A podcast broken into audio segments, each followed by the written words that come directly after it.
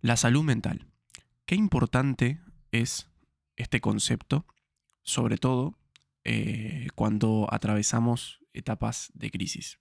Puede ser la adolescencia, una etapa de crisis muy grande, pero también, y la que me incluye, o la que incluye a la mayoría de mis clientes, es esta adultez temprana, esta adultez joven, en la cual eh, nos mudamos, eh, nos casamos, nos ponemos en pareja, formamos una familia y además intentamos hacernos cargo de nuestra carrera y nuestro desarrollo profesional. Muchas veces es muy difícil sostener eh, la atención en todos estos temas y terminamos resignando o el rendimiento en educar, el rendimiento en nuestro trabajo, o eh, comenzamos a tener problemas con nuestros vínculos. No tuve mejor suerte que tener la oportunidad de conversar estos temas con Ale Barbieri, psicólogo de profesión y escritor, eh, en el cual vamos a desarrollar una charla muy linda que espero que te aporte un montón de cosas y desde ya recomiendo que mm, leas la obra y todo lo que Ale tiene para decir. Así que bueno, me vas a escuchar un poquito cortado. Tuve un error de formato eh, de grabación, así que se me escucha un poquito lejos a mí, se escucha bastante mejor a Ale. Así que bueno, te aconsejo que vayas jugando un poco con los volúmenes del podcast, sobre todo si lo escuchas con auriculares, porque puede que te, resulte un poco incómodo. Así que bueno, disculpas, eh, a veces la, oportunidad no, no, la puedo repetir, la charla, no puedo modificar ese canal de grabación que me quedó mal. Así que bueno, es una, una cosa a mejorar para, para, la próxima entrevista, que bueno, que, nunca me había pasado, pero bueno, pasó.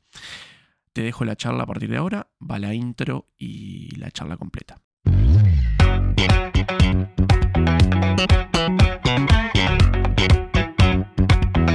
Bienvenidos a Fitness Mínimo Viable, el podcast que te va a ayudar a transformar tu físico de la forma más simple y minimalista posible. Bueno, bienvenidos al podcast de Fitness Mínimo Viable. Para quien no me conoce, mi nombre es Nicolás Cardoso, soy licenciado en Educación Física y este espacio un poco está pensado para que intentes hacer eh, deporte, intentes entrenar, te alimentes adecuadamente y tengas un estilo de vida saludable de la forma más simple y minimalista posible. Hacía tiempo que no teníamos una entrevista, así que bueno, estoy bastante contento de tener un invitado muy especial para mí personalmente y bueno, le voy a dar la bienvenida a Ale. Ale, ¿cómo estás? Hola, Nico, ¿cómo estás? Un gustazo. Bueno, Ale es psicólogo de profesión y además, eh, hace ya un tiempo largo, también escritor y autor de, cuatro libros. En, mi caso tengo dos. Este, uno se llama La vida en tus manos. Es un libro que, un poco busca eh, que superemos este síndrome de la adultez frágil Ahí va. Ahora después lo vamos a, hablar un poquito más. Y otro libro que, me gusta mucho, que es Educar sin culpa, este, que bueno, es este libro que, intenta darnos algún panorama eh, en la vida de padres. Eh, después también tenemos Economía de la Felicidad, ¿no? Y después el otro que me estoy olvidando, Ale, ¿cuál es? Un día complicado, que es un libro para niños. Bien, bueno. O sea, es este. Ahí va. Eso, ese, la vida en tus manos, este, economía y felicidad y educar sin culpa son para todo público y un día complicado es una, una de esos libros chiquitos, álbumes de, para niños. Buenísimo, buenísimo. Bueno, Ale, muchas gracias por estar acá. Eh, para mí no, gustazo. Gracias por la invitación. Bueno, gracias, gracias a vos por, por la disposición. La verdad que fue muy sencillo. Este, a veces eh, quizás es más difícil llegar por, por un montón de cosas. Yo eh, le mandé un mensaje a Ale, le pregunté y le dije, me gustaría eh, grabar un podcast contigo y él siempre estuvo disponible y siempre le buscó una vuelta con el tiempo, entonces para mí eso vale, vale un montón. Un gusto. Para mí, gracias por la invitación y siempre es bueno charlar este, con jóvenes y que, que hacen deporte y que promueven la salud del deporte, así que yo también trato de, hacer deporte y de promover que el ejercicio físico también tiene que ver con, con la salud, ¿no? Sí, y bueno, y, claramente hoy, hoy te vamos a llevar más a, tu materia porque la salud es un, es un tema complejo y es un este, esta, esta, digamos, esta definición ya, ya trillada y súper eh, conocida del bienestar biopsicosocial. y bueno, y ese psico eh, es el, quizá este, donde, donde más eh, quizá no podés aportar de tu lado. Y vamos a hablar un poco de la salud mental en esta adultez, en esta adultez temprana, en esta etapa de crisis en la cual quizá de, manera muy vertiginosa terminamos la facultad, terminamos los estudios, nos pusimos a trabajar, nos pusimos en pareja, nos casamos, nos fuimos a vivir juntos y tuvimos un hijo. Sí. Es como que yo, yo lo veo un poco en mis clientes, obviamente yo no soy papá todavía, eh, pero lo veo es como que vos abrís y cerrás los ojos y pasó un montón de tiempo, si bien eso se fue manifestando de forma natural y consecutiva, es casi como, como una norma, ¿no? De que vaya pasando por esas, por esas fases de manera casi que, no, sé si accidental, pero como con cierta inercia, ¿no? Con cierta inercia ir, ir, transitando eso. Y, yo creo que esto es un, es un tema de, de, que quizá asumimos muchas responsabilidades, tenemos muchas, muchos compromisos y muchas veces no sabemos cómo afrontarlos. Y, quería un poco preguntarte eso, ¿cómo ves, eh, cómo, cómo en tu experiencia has, transitado, primero personalmente y segundo, cómo has acompañado esos procesos de, ciertas personas que han, se, han sentido en ese, en ese camino quizá un poco vertiginoso. Bueno, eso un poco, Nico, tiene que ver con la manera de vivir hoy, ¿no? Es una manera de vivir de mucho estrés, mucho, mucho cansancio. Yo cito mucho a un filósofo coreano-alemán que se llama Byung-Chul Han, creo que desde Economía y Felicidad lo cito a ese autor, y eso tiene que ver con que, con que justamente eh, la sociedad del cansancio, dice él, nos lleva a la sociedad del rendimiento, donde la gente rinde sin rendir. O sea, eh, terminamos, viste, fatigados, ¿no? Porque, bueno, porque hay que hacer ejercicio, hay que comer sano, hay que llevar a los chicos al cole, hay que llevarlos a inglés, hay que ir a cuidar a, tus, a tus padres, yo qué sé. Entonces hay una hiperexigencia que hoy en día hace que justamente la gente de repente le cuesta encontrar tiempo para, para hacer ejercicio o para ir a la terapia o para, o para valorar los espacios de salud. Pero el, ritmo de hoy es un ritmo muy vertiginoso. Creo que la pandemia, la gente, mucha gente hoy pasaron dos años y yo doy charlas y, y mucha gente me dice, parece que fue hace diez años porque fue tan vertiginoso como la vuelta, que también ha traído como este estrés, ¿no? Y quizás por eso este, tuvimos, por más que acá en Uruguay, por suerte, no, no fue tan, tan rígido como en otros países, pero pero bueno, en el 2020 la gente fue muy responsable, ¿no? Y se quedaba en la casa y hacíamos todo por Zoom. Pero bueno, eso también trae aparejado, ¿no? Problemas familiares, problemas de educación, ¿no? Porque no todo el mundo, los chicos, viste, sufrían mucho también estar por Zoom, sin clases. Y eso también como que nos dio, nos hizo la prueba del 9 de que, de que la salud también tiene que ver con los vínculos, ¿no? Y de que es muy importante tener buenos vínculos y darle, darle tiempo para tus vínculos. Este, y bueno, la pandemia Ahora la pospandemia ha generado esto de, bueno, de, de salir y bueno, hay que aprender a relacionarse de nuevo con la gente, por un lado, y también hacerse tiempo este, para, para hacer deporte o, para leer un libro, este, para cuidar, cuidar en el fondo, cuidar nuestra, nuestro, el, el, ser humano, que como tú dijiste, es biológico, psicológico, social, y los de la logoterapia sumamos la dimensión existencial o la dimensión espiritual, que es la dimensión del sentido de la vida, ¿no? Sí, y qué importante esto que, mencionás del sentido, porque justamente esta sociedad del rendimiento que, vos comentaste nos hace pensar como que el tiempo, si bien lo sabemos que el tiempo es un recurso finito, eh, no hay tiempo, ¿no? Tengo que hacerlo todo ya, tengo que rendir ahora, tengo que conseguir estas cosas eh, en, los plazos que yo lo fijo y quizá sufrimos el doble ciertas cosas, ciertos emergentes que son normales, que, mi hijo se enferme, que yo me enferme, eh, tener un problema laboral normal, o sea, algo, algo que pueda pasar en el trabajo, que sea un posible problema, que me atrasa y me saca de ese plan perfecto que yo tenía. Creo que también estamos eh, poco preparados para, para, vivir con esa incertidumbre de que, de que algo siempre puede pasar. Bueno, claro, eso, eso, eso este, es muy importante. O sea, la gestión de la incertidumbre es uno de los temas que más se ha hablado en estos, en estos años ¿no? de, de pandemia. Y, y, como, y vuelvo a reiterarte, un poco esa, el mundo actual es como muy hiper exigente, ¿no? Todo, todo lo que tengo que hacer para ser feliz, ¿no?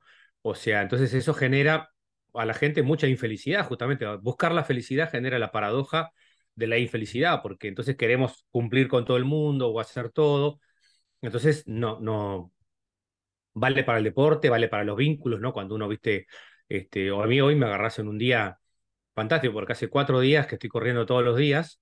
Este, de hecho, ayer corrí a las 10 de la noche, me fui a correr, terminé en Zoom, ocho y media, nueve, y me fui a correr. Pero corro y camino, no, no corro. Antes corría mucho y terminaba, viste, más como. Y tengo una amiga que corre y, me, vos que sos profe, me dijo una cosa fantástica, me dijo, disfrutalo, ¿vale? Porque si no se disfruta, no se sostiene. Y dije, pa, qué bueno, me regaló un mantra precioso, que es como obvio, pero bueno, viste cuando te llega en el momento justo. Y entonces, este, hoy de mañana fui a la sala del club pensando que iba a ser algo en el piso, zona media, como, como hablábamos contigo recién, y, y me fui a la caminadora y corrí otros 25 minutos. Entonces, hay momentos donde uno tiene que agarrar un ritmo, pero justamente para sostenerlo, tanto en el deporte como en la salud mental o como en el trabajo, precisamos hábitos, ¿no? Para escribir un libro, yo preciso un hábito de sentarme acá, de leer, no así como el, hábito de correr, el hábito de que tengo que leer para poder escribir, porque si no leo, no, no me va a salir lo que quiero contar, lo que quiero escribir. Entonces, hoy en día la gente creo que se le hace muchas veces muy difícil, por eso es tan importante tu trabajo, o el del psicólogo, o el del coach, o el de un profe, que va como ayudando a la gente a que esos, ese sueño que tiene, ¿no? Esos, esos, este, esas metas, poder cumplirlas, ¿no? Porque a veces yo quiero escribir un libro, por ejemplo, bárbaro, pero si me quedo a que la inspiración me agarre, yo me tengo que sentar y escribir 1500 palabras por día. Tengo una editora que es Virginia, que viste que me ayuda a pila, que me manda un mail, Ale, ¿cuál es tu próximo libro? Vamos a pensar un tema, le mando cuatro o cinco temas, le mando un índice, y ella me ayuda muchísimo porque si yo me quedo esperando a que aparezca el libro, no, no aparece. O sea que eso también es algo lindo de la salud mental, que, que nos precisamos todos, ¿no? Para correr, para escribir un libro, este, para incorporar hábitos nuevos, ¿no? Este, de salud, hacer meditación, dejar el azúcar, lo que sea, se precisa continuidad y se precisa alguien que te ayude. Yo creo que yo al Facu, que es el profe, viste, el colega tuyo que me da una mano ahí en el club, este, me encanta, loco, con buena onda, viene y el otro día me hizo hacer unas lagartijas, no sé qué, pa, viste, pero digo, está bueno porque te, te lleva a más sabiendo mi edad, sabiendo lo que yo quiero lograr, pero también respetando pero también exigiéndome, porque si voy a un profe que no, no se acerca, no, ¿viste? no mira cómo hago los ejercicios, nada, entonces al final, este, a los 10 minutos me voy, me explico. Entonces tampoco termino de, de, cumplir con los objetivos que uno quiere, ¿no? Bueno, eh, tal cual. Esto, esto último que decís, un poco lo que, lo que hace Facu ahí contigo, es eh, poner como, como principal valor o principal variable eh, en el entrenamiento la intensidad. O sea, para que haya una mejora, tiene que haber un estresor que genere eh, una mejora y una adaptación en el, en el, en el organismo. Entonces. Y también, eh, y también una motivación. Yo, tengo 51, ¿no? Eh, a mí me dio el colesterol alto a principio, principio de los primeros estudios que me hice al principio de año. Empecé a hacer de, gimnasia en el agua con mi esposa en el club y me, bajó ya el colesterol, comiendo sano, no, estaba, no estoy tomando medicación por ahora, pero igual lo tengo un poquito alto, estoy en el límite, 210, 220, creo que 200. Entonces, hay un tema que también, viste, lo tenemos que, a veces a los varones, mira que no habíamos hablado de eso, a los varones a veces nos cuesta más como dialogar con nuestro cuerpo, ¿no? Este, viste, nos cuesta más darnos cuenta, viste, digo, de lo, que tengo que hacer según la edad y según lo que, pero, pero también una sana exigencia porque hay mucho sedentarismo, ¿no? El trabajo mío de escribir o de dar charlas es muy sedentario, ¿no? Entonces, este, si uno no tiene y la vida actual de la gente, no va a la oficina, vuelve, el estrés de los chicos, como tú decís, que son muy exigentes. Entonces, claro, los padres de hoy cuesta a veces hacerse ese lugar. Ahora, yo he visto acá, yo vivo en Canelones, acá en la Rambla, en Sanguera, he visto eh, chiquilinas y chiquilines, pero muchas mamás jóvenes que, no sé, andan con un cochecito y salen a caminar. Me parece tan lindo, viste, que acaban de ser mamás de repente hace seis meses, no sé, y están saliendo, se ponen la ropa deportiva eh, con el cochecito, pero caminando en la Rambla. O sea, una cosa linda de ir de, de, si, lo disfrutan, ¿no? no con esa hiperexigencia de, de volver a tener el cuerpo, viste que a veces hoy en día también hay mucho estrés en los jóvenes, ¿no? De tener un super cuerpo. Yo no pretendo un super cuerpo, pero sí pretendo un cuerpo que me dé buena respiración, ¿no? Este, un músculo, como tú decías, pero sano, no, no de Arnold Schwarzenegger, sino de tener fuerza para levantar la cosa del piso, para mover un mueble y para sentirme bien conmigo mismo. Pero para todo eso hay que tener disciplina. Y eso creo que es un, valor que lo tenemos que educar en los chicos, ¿no? La disciplina, la constancia, la perseverancia, ¿no? Sin duda, sin duda. Y, es muy importante esto que nombrás de, disfrutarlo. He tenido eh, oportunidad de trabajar con, clientes, eh, quizá con sobrepeso, ya más, más, más, más el plano de, obesidad, ¿no? No disfrutaron nunca el ejercicio. Para ellos era un castigo. ¿Por qué? Porque siempre era una recomendación médica. No era algo que ellos hacían como juego. Quizá en mi época, o sea, en mi época de niño, yo lo hacía como un juego. A mí me encantaba el deporte y obviamente eh, me, he dedicado a esto, pero, pero entiendo que no para todos es igual. Quizá otros disfrutan otras cosas. Quizá otro disfruta leer un libro, disfruta mirar una película, disfruta otro tipo de juegos. Yo siempre lo viví como un juego, entonces a mí no me costaba. Y tengo que reconocer que si bien siempre he, tenido mis dificultades con, el tema de, la ganancia de peso y, un poco es por eso que me dedico a esto con tanta pasión y, intento ponerle la mayor pasión y compromiso que, puedo, si, nunca tuve ese problema de tener quizá otras enfermedades, quizá yo que sé, resistencia a la insulina, hipotiroidismo, hipertiroidismo, que empeoran la, ecuación, ¿no? Obviamente eh, son factores que influyen. Entonces, claro, termina siendo una imposición el entrenar. Y, yo mi desafío con esas personas siempre ha, intentado ser que lo disfruten, que sientan que la sala de, musculación es un espacio seguro, en el cual no los van a mirar, no los van a estigmatizar, van a poder desarrollarse, conocer gente, sentirse parte de un grupo. Y eso yo creo que es lo que termina haciendo que vos puedas adquirir ese hábito, que sea disfrutable, que sea placentero, más allá del resultado. Y esto que vos decís de la disciplina también, porque es algo que yo converso mucho con mis padres y, quizás soy más, más directo y más, más, más, más tajante, pero es, no es un tema de elecciones el entrenar, es un tema de que lo necesitamos. Es, es tan importante como alimentarnos y como dormir. Entonces, a veces nosotros dejamos para atrás, porque bueno, es más importante el trabajo, es más importante otro tipo de de, cosas, pero tenemos que entender que también en el, entrenando estamos dejando de lado nuestra salud. O sea, si no estamos entrenando, si no estamos eh, cultivando nuestro cuerpo, también estamos empeorando nuestra salud mental, también estamos empeorando nuestra salud eh, metabólica. Claro. Y es como todo un combo, ¿no? O sea, también sabemos de que el ejercicio eh, te aleja de alguna manera, eh, por, por, simplificar, de la, de la depresión, de, esos sentimientos quizá de, insatisfacción. Y, esta búsqueda de la felicidad, como vos lo decís, tiene que ver, y yo la he encontrado, y a partir de leer muchos libros, también he leído, no sé si tuviste la oportunidad de leer Invicto de Marcos Vázquez. Eh, no, no. libro, bueno, después, después te, lo, te lo paso. Dale. Es un libro de estoicismo. Em, ah, qué bueno. Y él un poco habla, un poco trayendo la teoría estoica, un poco habla de esta, de esta felicidad que va de la mano más de la tranquilidad, ¿no? De uno sentirse como en paz. Y, yo lo he descubierto de esa manera. Bueno, hay, hay, una, hay una cita, Nico, de Borges, que yo cito mucho, este, que dice, no busquen la felicidad, busquen la serenidad. Y capaz que encuentran la felicidad. Este, entonces, eso, la, serenidad, la calma, ¿no? Porque también es lo que tiene también el deporte, ¿no? Como tú decís, vos salís a caminar media hora nomás, ¿no? Ya tu cerebro empieza a tener, este, eh, hay, hay, vamos a ver así, mira, para ordenarnos. Hay cinco llaves que yo doy en todas las charlas, que es de un psicólogo de Harvard, Tal Ben Shahar, que tiene que ver con la salud mental, se resume en cinco, en cinco llaves o cinco claves. La primera, el bienestar físico.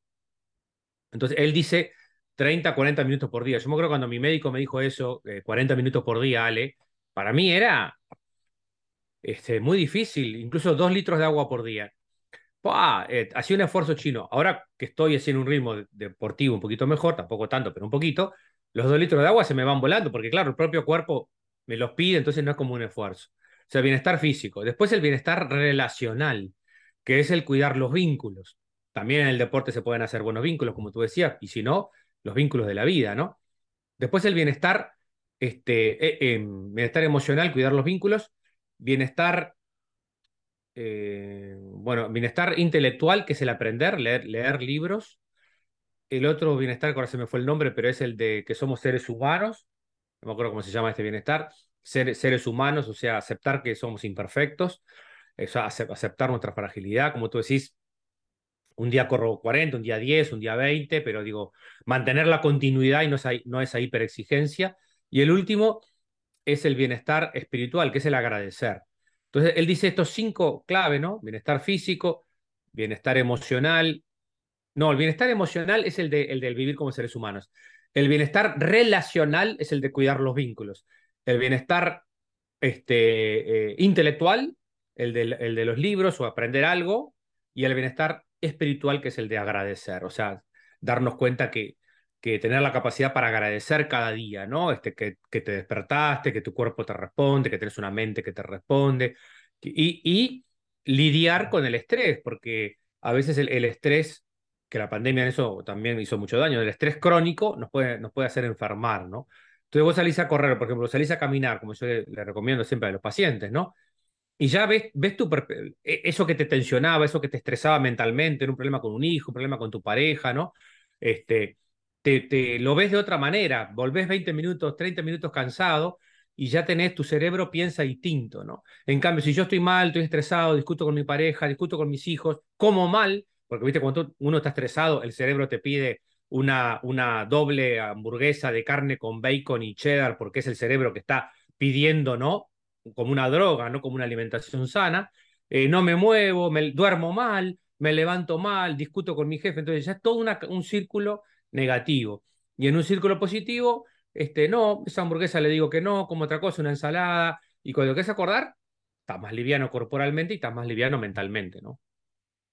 Sin duda, bueno, esto de la alimentación emocional es algo que, he profundizado bastante en este último tiempo, porque claro, qué lindo sería que cuando estamos frustrados el cuerpo nos pida un brócoli, una, claro. una ensalada, pero no, normalmente tendemos a, comidas hiper procesadas, eh, súper eh, quizá eh, cargadas de sabores y de texturas y nosotros en realidad lo que estamos buscando ahí es el desestrés, ¿no? Estamos buscando esa liberación o esa evasión de ciertos problemas. Entonces, lo que por lo menos desde mi lado intentamos eh, es intentar romper el patrón, romper ese círculo y quizá asignar otra actividad, como puede ser escuchar música, como puede ser el mindfulness, todo lo que tiene que ver con la relajación. Me encanta, sí. Eh, que, que intente, digamos, tomar el lugar de ese, de ese deseo que es automático, porque es, un, es, es, parte del cerebro reptiliano. O sea, no es algo que nosotros. Totalmente, sí, sí. ¿Qué, pasa? Después nos sentimos culpables. Después decimos, pa,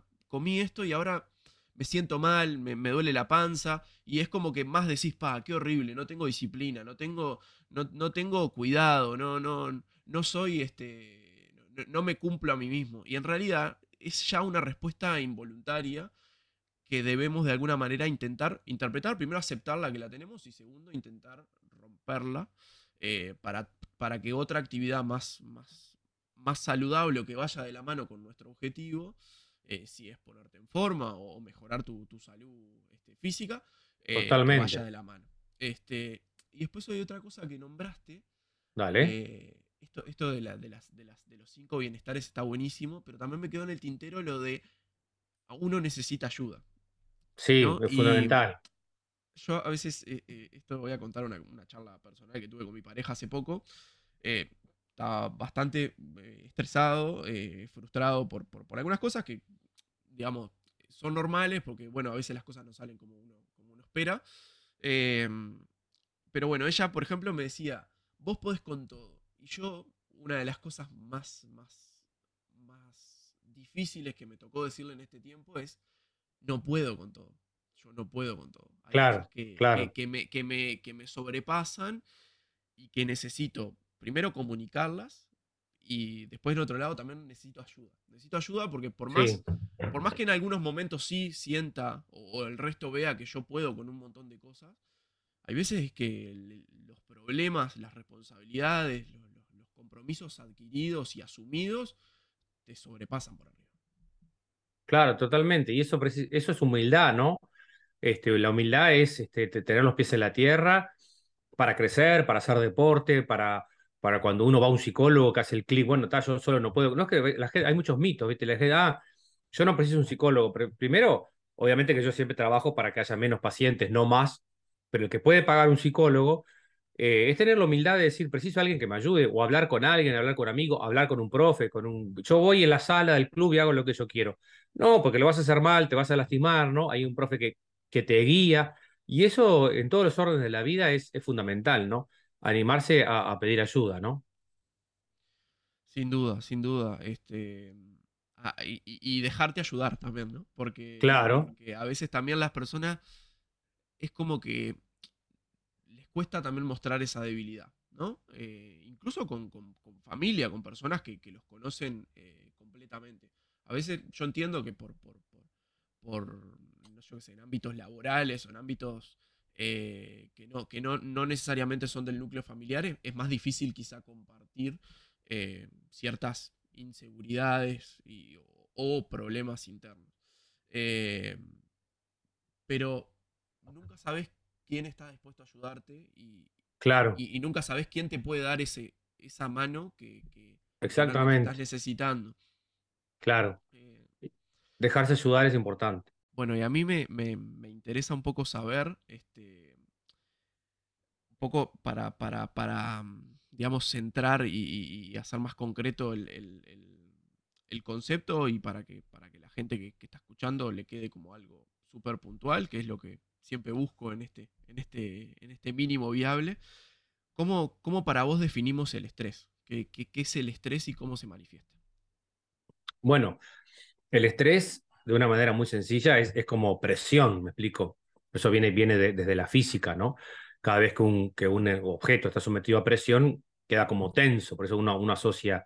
Pero también hay varios autores, por ejemplo, Lázaro, que plantea que el estrés es la relación entre el individuo y el entorno entonces ahí depende de cómo yo evalúo el entorno como, como amenazante, como desbordante, pone en, peligro mi bienestar y me estreso. O si puedo, a partir de ese objeto, de ese elemento que es estresor, este, manejar distintos niveles de estrés. Un, nivel, viste, que es conductual, un nivel que es fisiológico, ¿no? O sea, pues yo puedo sentir dolores físicos, contracturas, tensión muscular, trastornos digestivos, toda esa parte más física, cansancio o más psicológico, ¿no? No me concentro bien, no presto atención, no estoy pensando bien, no, no estoy rindiendo bien, tengo trastorno de ansiedad, irritabilidad, ira, fatiga, todo eso es como los elementos más cognitivos o más emocionales del, estrés, ¿no? Y eso puede llevar a que yo me aísle, ¿no? O que pueda o, abusar de sustancias tratando de, de desestresarme. Entonces el estrés es como esa relación entre el individuo y el entorno y aprender a manejar el estrés, ¿eh? aprender a manejar, o sea, el, deporte, la salud, ¿no? Tener ¿no? Eh, los factores de riesgo, los factores psicológicos que influyen, el, darte espacio ¿no? Para, para, que ese estrés justamente no se transforme en crónico, porque el estrés agudo, que es yo voy en la ruta, voy en la rambla, viene un semáforo, no sé si freno a tiempo, no, hay un estrés que es agudo, que me sirve, justo, que me protege, no es un estrés patológico, al revés, tengo que estar atento, freno, está perfecto. Ahora, el estrés crónico, por ejemplo, lo que pasó en la pandemia, ¿no? Una cosa era el Zoom, al principio todo el mundo divertido con el Zoom. Llegó, yo, yo hacía, no sé, mis hijas estaban por Zoom, por facultad, viste, 10 horas por Zoom. Llegó un momento en que eso, la vista, el cansancio, lo físico, la atención, tenían que apagar la cámara porque ya no, no era saludable.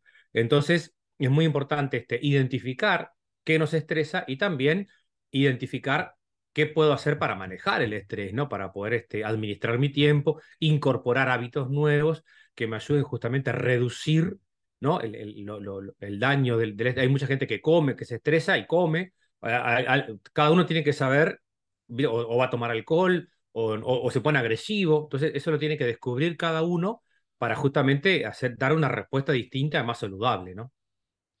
Sin dudas. Eh, eh, mencionaste e, esto de, que el estrés también tiene su, grado bueno, ¿no? El estrés agudo, el estrés protector, eh, tiene una, parte que nos, que nos ayuda a, protegernos o a, prevenirnos ciertas cosas o alertarnos de ciertas cosas. Em, hay mucha gente que dice, pa, a mí me gustaría, eh, vos le das la, vida ideal a alguien y, mucha gente te dice, me gustaría estar en una playa, abajo de una palmera, sentado, mirando el mar. yo lo que interpreto es que la gente a veces le gustaría escapar de muchos problemas. Eh, ahí es, es, eh, obviamente cada caso es particular y es a ver de qué cosas realmente puede evitar o no.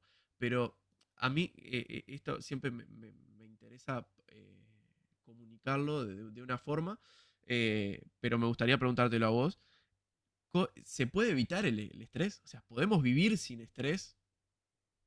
Bueno, se puede, se puede evitar el estrés patológico, digamos, el estrés.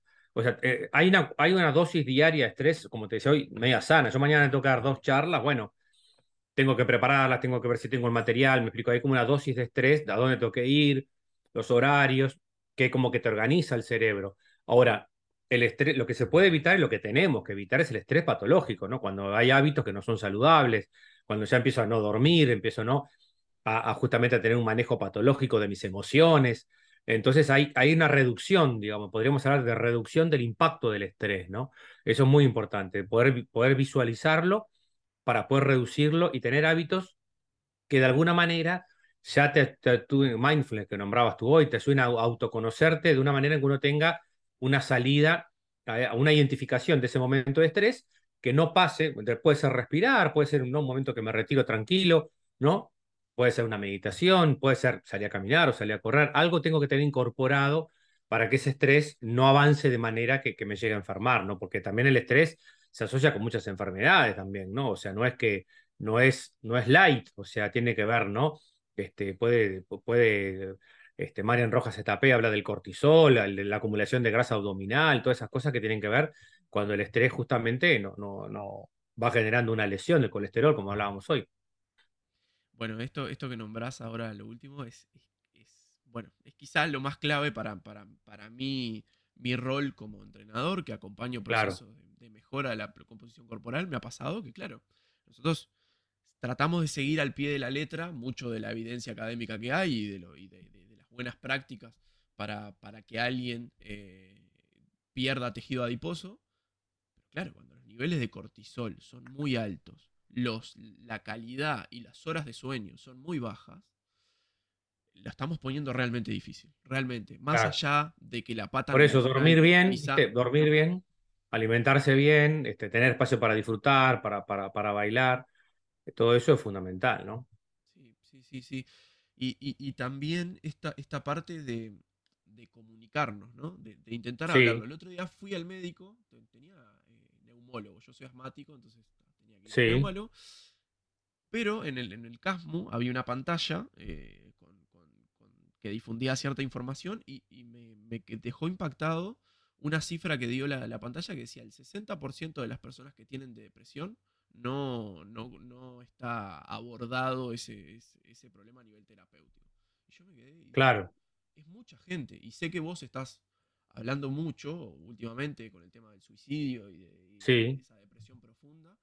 Y me quedé realmente preocupado porque quiero, o sea, es mucha gente la que quizá está, y después de la pandemia, superada con ese, con ese, con ese problema de estrés y, y, quizás ya no ve el, horizonte y, no ve la salida. Y, yo capaz que ahora lo que me gustaría preguntarte es, ¿cómo podemos ayudar a esa persona o cómo podemos identificarlo? Quizá primero en nosotros, que si estamos pasando por esa, por esa situación, pedir ayuda. Y segundo, cómo podemos ayudar a otro o cómo nos podemos dar cuenta. Bueno, ahí, ahí este, es muy importante, Nico. Este, yo tengo un drive que para los oyentes de tu podcast que lo puedan buscar en aledebarbieri.com o si no me lo piden por mi Instagram, que es aledebarbieri. Tengo un drive que se llama La Revolución del Colibrí, que son las charlas que di gratis para todo público durante este año.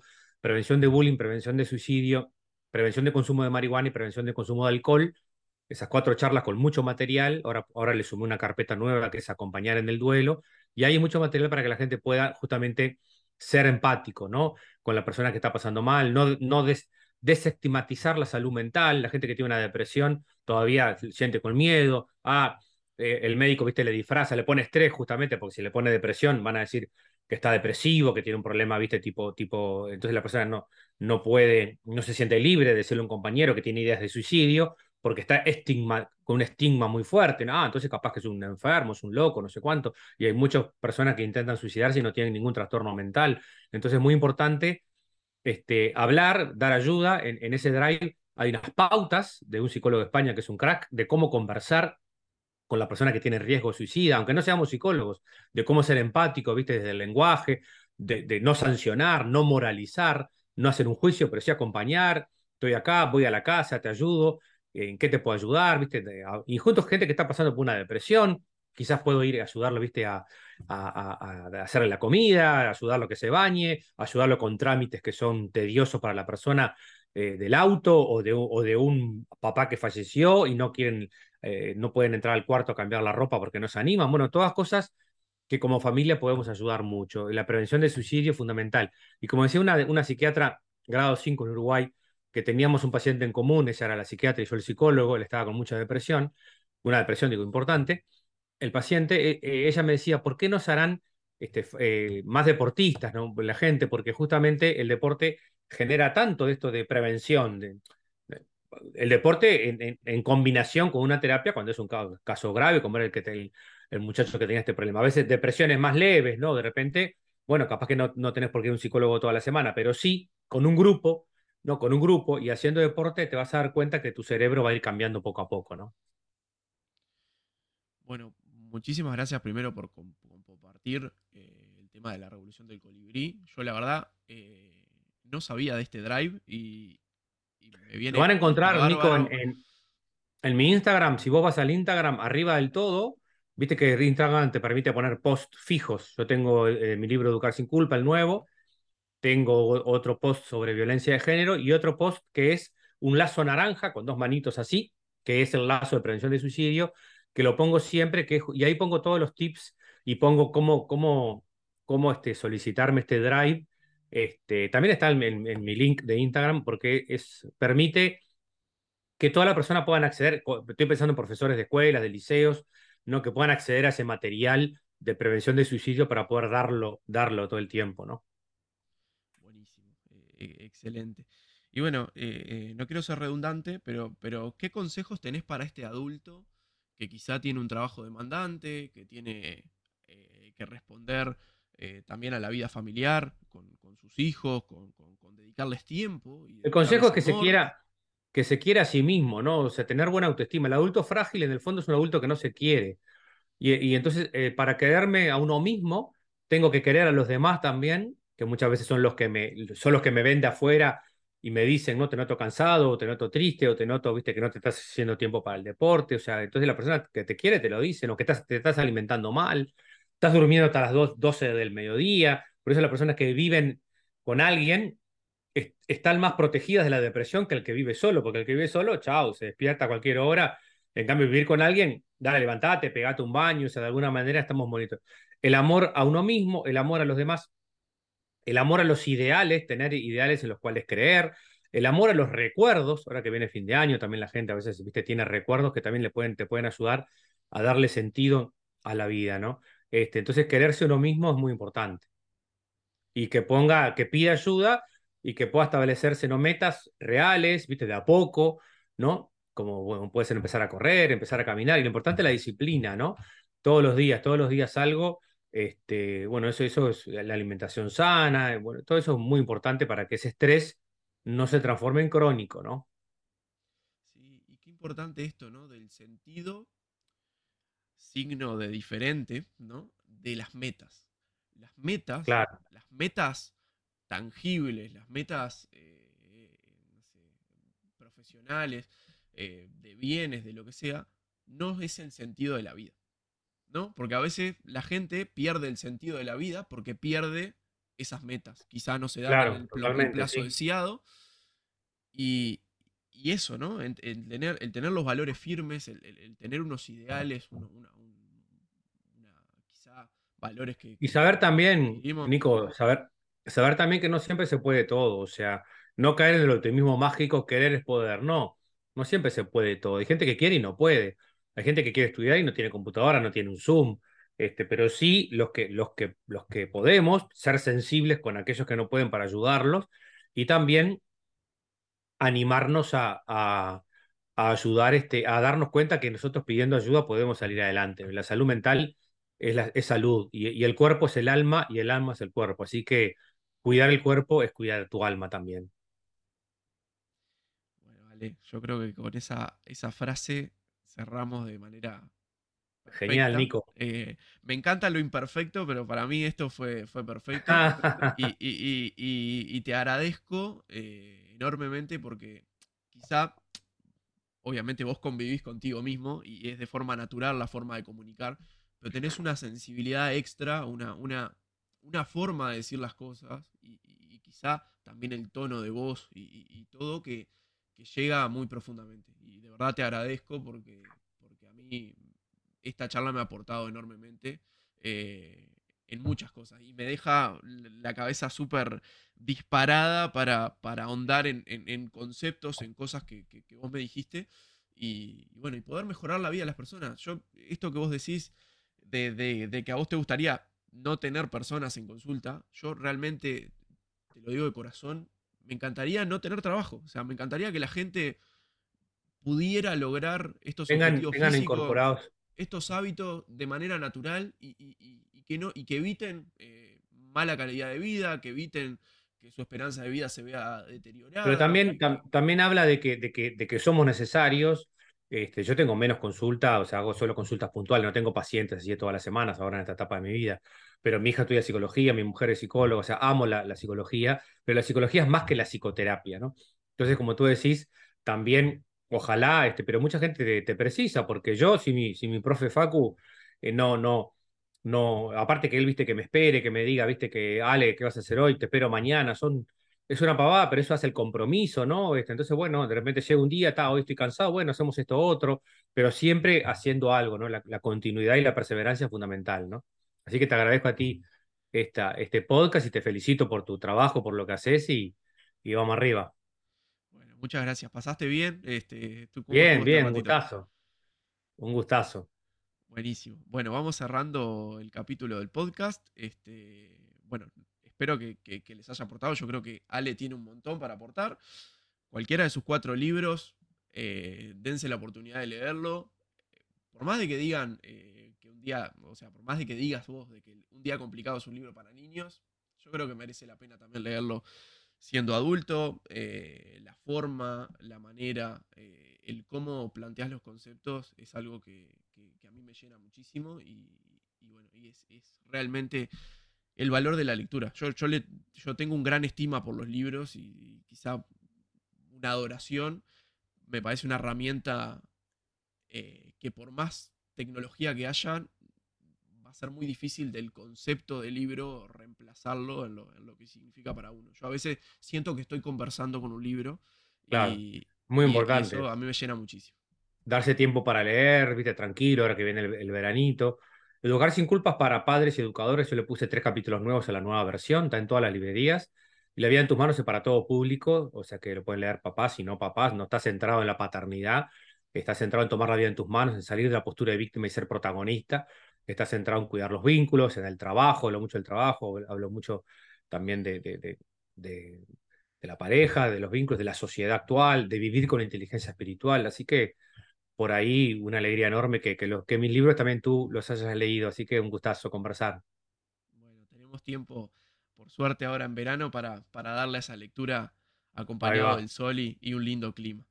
Bueno, vale, eh, cerramos este capítulo. Eh, que pasen bien y nos vemos. Abrazo grande. Próximo. Chau, chau. Nos vemos, cuídate, saludos. Chau, chau.